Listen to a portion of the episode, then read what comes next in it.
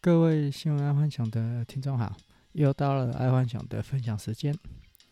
今天我们来听听第一则财经新闻：扩展电竞产业，产学合力培育人才。今天我看到这则新闻，我差点笑出来。我觉得台湾根本对运动选手根本不太友善。既然对运动选手都不太友善了，何况是电竞产业？我觉得这个学校或者是产呃产产官学摆明是来蹭热度的啊。如果政府真的有心要发展电竞产业的话，每年只要拿跨年呃办跨年演唱会的一半费用拿出来当比赛奖金，每一年哦。自然而然就会提高电竞产业相关人员的选手跟人员了。哎，这些都没做，只是说哦，我们要来扩展电竞产业，然后产学合力培育人才。啊，这个根本是空口说白话嘛。啊，啊套句大陆讲的，啊，这就空空手入白狼啊。啊，给讲哎，没什么诱因呢。没有诱因的东西，你要人家投入，根本是空话一场。是台湾之前有很多很强的电竞选手，到后来他们也是，呃，忍痛转转行了。因为不管是运动选手也好，或者是电竞选手也好，他们的寿命撑不过三十三哦，可能打棒球可以比较久了，到三七、三八、三九。可是之后呢，他们只能转作为教练之类的。哎，台湾根本没有一套，就是说从小开始培育，然后到他们变成职业选手，然后再到他们退休可以做什么事情。哎，台湾只会出现说啊，台湾之光，然后总统去握个手。嗯，这个真的是哈，难怪台湾，如果你仔细去问一下说。问家长要不要给他们小孩子当职业选手，大部分都是说不要的。好，那第二则财经新闻：苹果 Apple One 添服务营收柴火。嗯，这个 Apple One 哈，是我想是未来苹果最重要的营收之一啦。因为现在 Apple One 它要把 Apple TV、iCloud、Apple Music 跟 Apple Arcade 全部混合捆绑。我觉得这样的订阅制啊，确实可以让苹果的营收再往前一步，因为单价实在太便宜了。个人使用好像是三百多块，然后家庭使用可以好像是三九九。哦，啊，三九九可以看 Apple TV，用 iCloud，然后又听 Apple Music，然后还可以玩 Apple Arcade。哦，这个蛮值回票价的。然后甚至。之后可能年底或明年可能还会再加入 Apple Fitness，哦，那我觉得这个就很值回票价了，因为现在去玩那种线上的网络游戏也差不多是这个价格，所以这个 Apple One 应该是一个很重要的呃虚拟合一的一个重点订。订阅制像 Netflix，它这个可能就受到威胁哦。迪士尼、迪士尼家也是一样的问题。然后终于，Apple 那个苹果这边也要走入订阅制了。好，再来娱乐新闻，薪水一毛都没花，他靠空白收据报假账，三十岁就存出一间房子，存钱秘籍。然后我看到这个新闻，我就觉得干超瞎的。啊，这个就是我们台湾知名的制作人梁鹤群，这种类似在拿回扣的事，可以大大的在电视上面讲。我觉得我蛮佩服他的。为什么？因为这种拿回扣的事情，在商场跟政坛上是可以做，不可以说。尤其是 on the table 的事情，最好就自己知道。啊，这么白目的讲出来，这样人家对他的信任度、信用度，整个大打折扣。而且这有什么好炫耀的？因为你是 A 公司的钱。哎，至于如何 A 公司的钱，我改天在周末的时候再开一篇来讲好了。只不过就是我今天看到这个新闻，我就觉得这个太夸张了。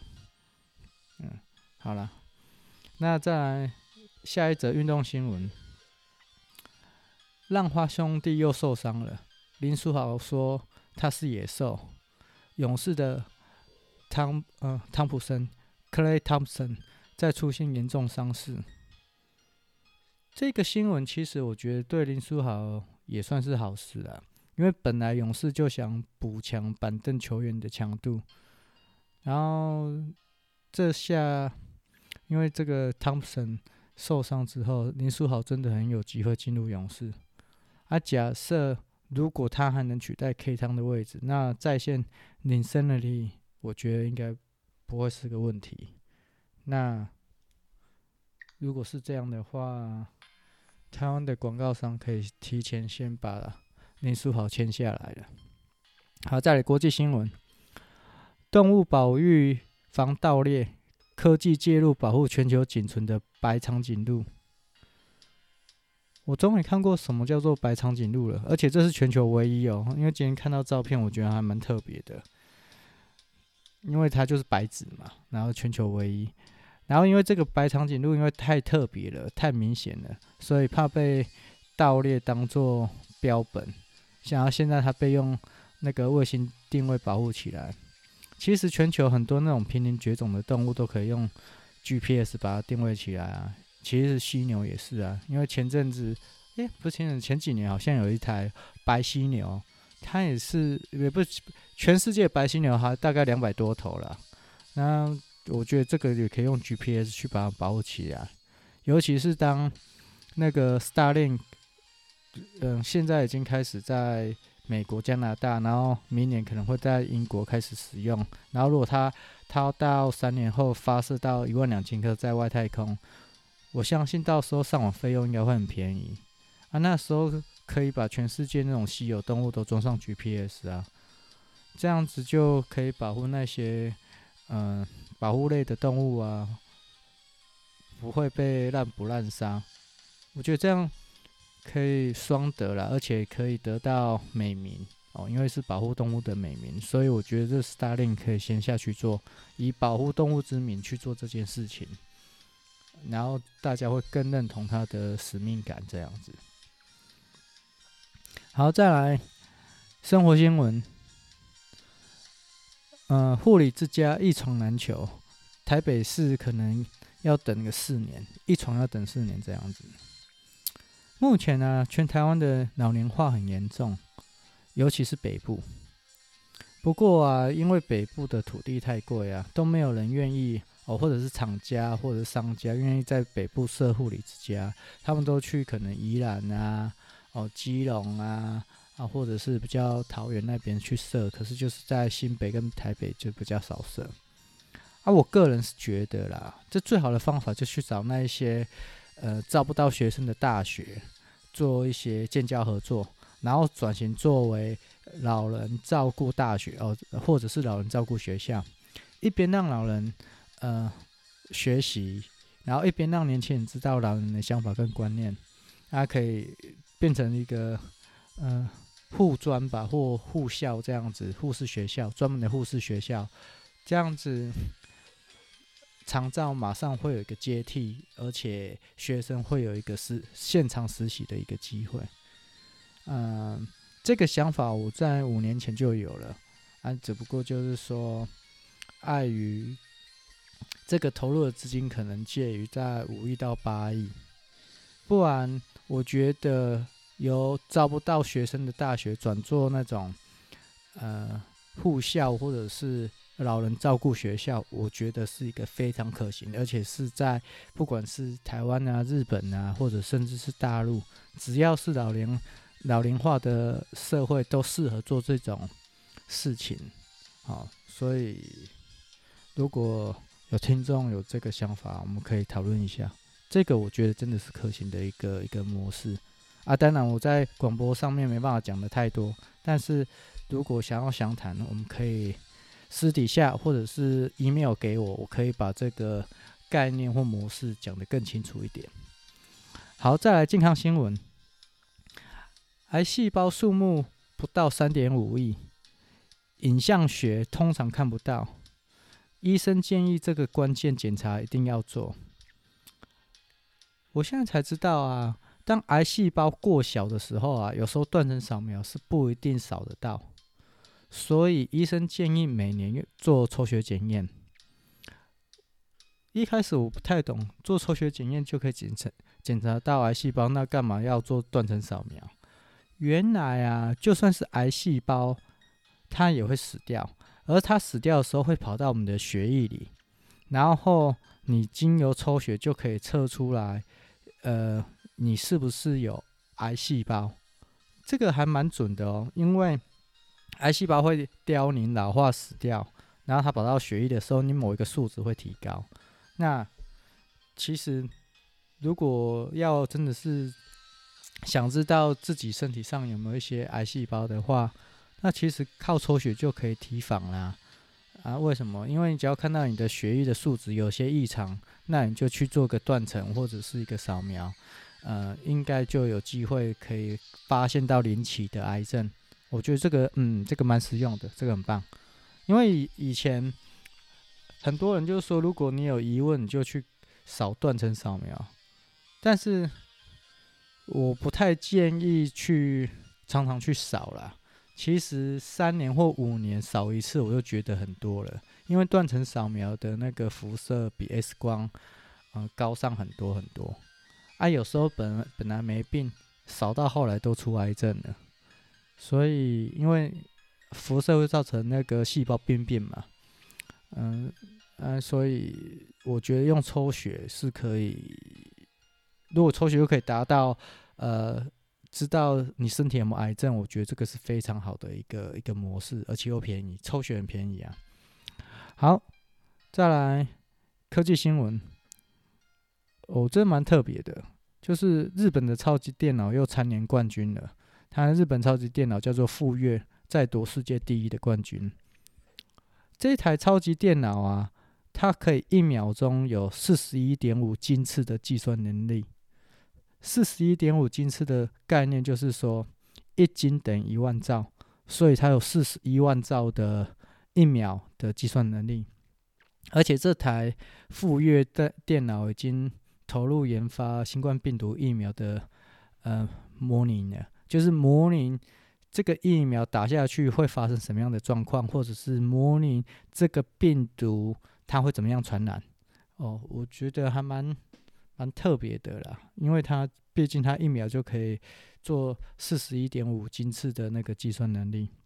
但其实我我看到这个新闻，我比较想知道，就是说以目前的量子电脑，因为前阵子好像美国跟日本有做出量子量子电脑这样子，我想知道的就是量子电脑跟这台的超级电脑比，不知道谁比较快。嗯，对啊，因为那时候听说。量子电脑它可以在好像几秒内破解现在全世界最难的那个密码，呃，就好像不知道好像十二位元吧，还是三十六位元，我不知道。然后当然，但是就是量子电脑好像在几秒内就可以破解，可是超级电脑还是还没办法这样子。嗯、所以我在就很难想象啊，就是说以现在如果量量子电脑来讲。在未来十年后，量子电脑会普及化的世界，在那个世界应该都是到处都充满机器人吧，或者是说有小叮当、哆啦 A 梦的存在，很特别啦。因为现在，呃，我所知道的，台湾也蛮多科技厂已经进入在研发量子电脑这一个阶段，虽然它还是在一个很。很虚拟在空中的一个事情，但毕竟，呃，这个量子电脑会是转变我们人类的一个重要转折。哎，简单讲一句话，量子电脑就是让电脑有了头脑，因为现在的电脑是没有头脑的，它需要靠我们人或者是输入，或者是用影像，就是说它没有头脑。可是当有量子电脑之后，它就有产生自我思考的能力。所以这说恐怖还蛮恐怖的啦，哎，而且这对我们日后做运算的时候，可能我们人脑都比不上量子电脑，有甚至有可能以后是由电脑做出电脑程式，而不是由人脑去设计程式的。嗯，但是但是我我是。不知道十年后会不会真的变这样了？但是我是觉得，假设真的变成这样，那我们人类该做什么样的职业？就是说，我现在我生个小孩，要做什么职业，真的要好好思考一下。假设电脑都可以做了，哦，因为量子电脑可以做的事情太多了。好啊，今天先分享到这，哎，明天我们再继续分享。新的观点跟观感，好，先这样，拜拜。